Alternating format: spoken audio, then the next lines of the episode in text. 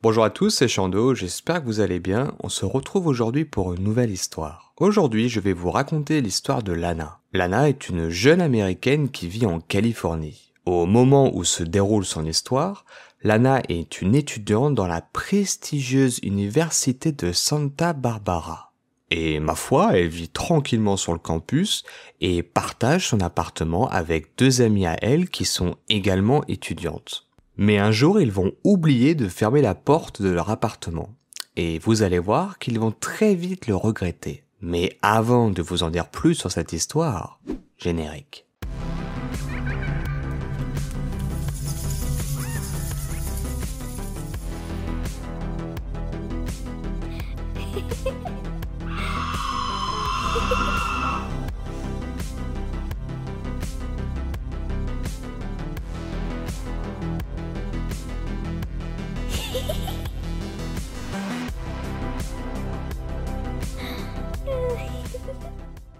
Cette histoire se déroule quand Lana était étudiante à l'université. Elle a vécu dans la communauté d'Isla Vista. C'est une communauté étudiante de l'UCSP, plus communément appelée l'Université de Californie à Santa Barbara. Lana précise dans son histoire que cette université est très connue pour les soirées. Et bon Dieu, elle a été pleinement à la hauteur de sa réputation. Lana aime faire la fête. Mais dans cette université, c'est un tout autre standard et un tout autre niveau. Elle n'était qu'une pâle néophyte comparée aux autres étudiants. À tel point que c'était très dangereux selon elle. Les étudiants buvaient à outrance et se droguaient énormément. Nous sommes en Californie, très proche de la frontière mexicaine. Il est aussi facile de s'acheter un gramme de coke que un gramme de farine dans cette région du globe. Et les étudiants avaient pour habitude de ne pas fermer les portes de leur chambre. Lana explique ceci par le fait qu'il y avait une ambiance très isolée, à la limite de l'insulaire. Tout le monde se connaissait de près ou de loin, et tout le monde était défoncé un jour sur deux. Donc il n'était pas vraiment rare de trouver des logements ouverts en pleine journée ou en plein milieu de la nuit. L'ambiance cool californienne semblerait-il. Un soir, après avoir bu quelques verres, elle est rentrée dans sa petite maison où elle vivait avec deux autres filles. Il devait être aux alentours de 2h30 du matin. Lana précise qu'elles étaient toutes les trois des étudiantes extrêmement sérieuses même si Lana confessera qu'elle était probablement la moins sérieuse du groupe. Il arrivait parfois que ces deux amis organisent des fêtes chez eux, donc il y avait parfois quelques personnes qui passaient la nuit dans leur logement. Ils dormaient sur des meubles, sur le sol, ou plus rarement et étrangement dans des lits. Bref, à cette époque, leur logement était ce qu'on peut communément appeler et une expression très utilisée par nos chères mamans, un véritable moulin. Cette nuit-là, ses colocataires avaient reçu quelques amis, mais Lana ne les connaissait pas. C'est d'ailleurs pour cette raison qu'elle était partie à une autre soirée. Elle arrive donc à l'entrée de son logement et voit la porte légèrement ouverte.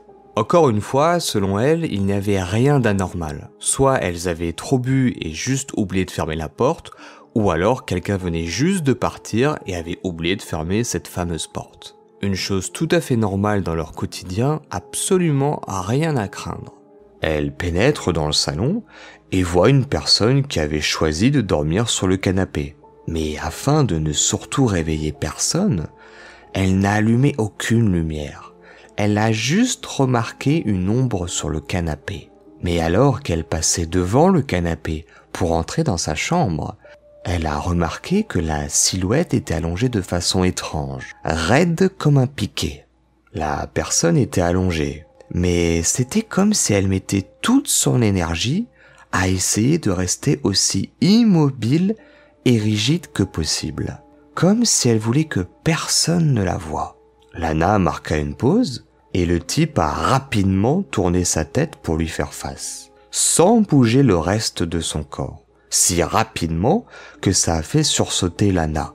Elle pouvait voir ses yeux grands ouverts briller dans le noir. pensant qu'elle l'avait surpris pendant ce sommeil, ou qu'il était ivre, ou peut-être sous une autre substance un peu plus forte que du sucre. Elle s'est d'abord excusée, puis sans attendre son reste, elle est rentrée dans sa chambre et a verrouillé la porte. Cette situation peut peut-être paraître absurde pour vous. Vous pouvez soit vous poser des questions ou alors être assez dubitatif quant à la réaction de Lana. Sauf que Lana précise dans son récit que pour eux c'était tout à fait normal de recevoir des personnes. Et donc il était tout à fait normal de voir parfois des personnes qui dorment sur le canapé, qui dorment sur le sol, qui dorment sur des meubles, sur des packs de bouteilles, que sais-je.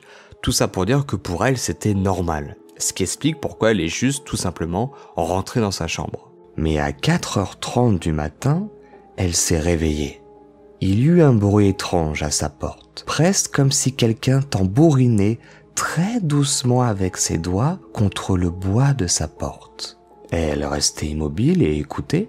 Au début, les sons étaient doux et calmes, puis rapidement, ils ont commencé à s'intensifier, comme si quelqu'un grattait d'abord à la porte doucement avec une main, puis frénétiquement avec les deux.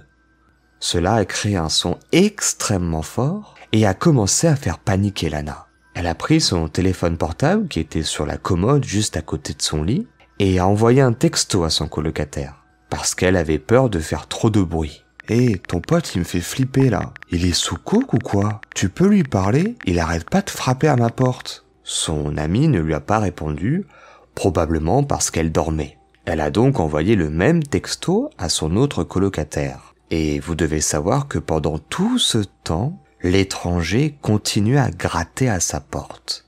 Elle n'a aucune idée de comment il a pu le supporter. Gratter une porte en bois, ou même une porte tout court, avec les ongles pendant aussi longtemps, ça ne peut que faire du mal. Parce qu'aucun de ses amis n'avait répondu jusque-lors, elle a décidé de les appeler et de vraiment les réveiller. À la base, elle ne voulait pas appeler la police, parce qu'elle ne voulait tout simplement pas causer du tort à ses deux colocataires. Dans sa tête, à ce moment-là, ce mec était juste un ami. Et peut-être qu'il a juste l'alcool mauvais, ou qu'il est dans un mauvais trip. Appeler la police à ce stade, ça serait enterrer radicalement son avenir. Les grattements se sont arrêtés brusquement, et elle a appelé sa colocataire, qui a répondu d'un air endormi. Hé, ton ami est défoncé ou quoi? Est-ce que tu peux s'il te plaît t'en occuper? Je dois appeler les flics ou quoi? Il me fait sérieusement peur, et il gratte à ma chambre depuis dix minutes là. C'est vraiment putain de bizarre. Son amie ne va rien dire pendant plusieurs secondes, et quand elle va décider de lui répondre, sa voix va être très sérieuse. Mais de, de, quel ami tu parles? Pas ton pote qui dormait sur le canapé? Son amie redevient silencieuse. Personne n'est resté à la maison. Il n'y avait aucun mec ce soir à la soirée. Appelle tout de suite la police. Son adrénaline est montée en flèche, et elle ordonna à son ami de bien verrouiller la porte de sa chambre le plus rapidement possible. Mais elle réalisa qu'elle n'avait pas entendu gratter à sa porte depuis un certain temps, et elle n'avait aucune idée de l'endroit où le type était parti. Mais malheureusement, il ne lui a pas fallu bien longtemps pour savoir où l'homme était. Soudainement, elle entendit des cris à l'autre bout de la maison où ses colocataires, Lorraine et Monica, partageaient une chambre. Elle a rapidement appelé la police alors que ce maniaque se mettait à cogner contre leur porte verrouillée. La violence des coups ne laissait aucun doute sur ses intentions et le fait qu'il essayait d'enfoncer la porte de ses colocataires. Lana a informé l'opérateur du 911 de la situation et il a rapidement dépêché deux voitures de police. La police d'Islavista est généralement habituée à s'occuper des ivrognes du trottoir et à intervenir quand les cadors du campus décident de se faire un octogone en plein milieu de la rue. Mais cette situation était radicalement différente. L'opérateur l'a directement compris et l'a prise au sérieux. Il a dû se rendre compte probablement du ton terrifié que Lana avait au téléphone. Il est resté avec elle tout le long de la procédure et tout à coup, le calme revint une nouvelle fois dans le logement. Mais cette douce accalmie se finit par les bruits que l'homme faisait sur la porte de Lana. Et l'homme a commencé à glisser ses doigts dans l'espace entre la porte et le sol, et les remuer pour essayer d'attraper quelque chose.